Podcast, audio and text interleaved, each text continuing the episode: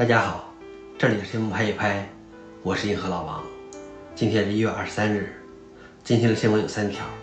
第一条，苏梅派基金会推出四美元的微控制器。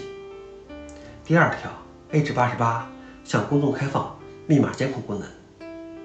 第三条，Windows 远程桌面服务器被滥用来放大 DDoS 攻击。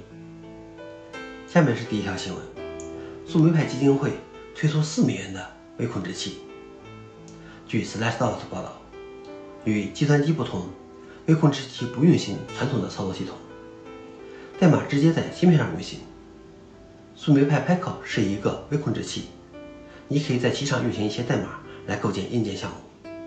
更有趣的是，苏梅派基金会正在使用自己的 RP2040 芯片，这意味着。该基金会现在正在制造自己的芯片。银河老王点评：这个非常适合在面膜板上做实验，成本更低。第二条新闻是，Edge 八十八向公众开放密码监控功能。据 CNBT 报道，如果你所使用的密码已经被泄露，或者使用不安全密码，那么该功能就会向你发出提醒。这个密码监控的底层技术。是基于同态加密，建立在微软 SEAL 同态加密库之上。简单的来说，密码监控服务会定期联系服务器，在加密后验证你的密码是否已经和暴露的密码匹配。需要注意的是，微软和任何第三方都无法看到你的密码。该技术还可以防止中间人攻击，因此恶意行为者无法在你的浏览器和服务器之间的传输过程中。解持你的密码。银河老王点评：微软为了你的密码，真是操碎了心。不但强烈推荐多因子共认证，而且还提醒你的密码已经泄露。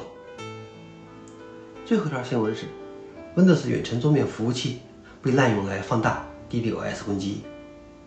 据 ZDNet 的报道，安全公司 Netscout 表示，作为 DDoS 攻击的一部分，网络犯罪团伙。正在滥用 Windows 远程桌面协议 RDP 系统来反弹和放大垃圾流量。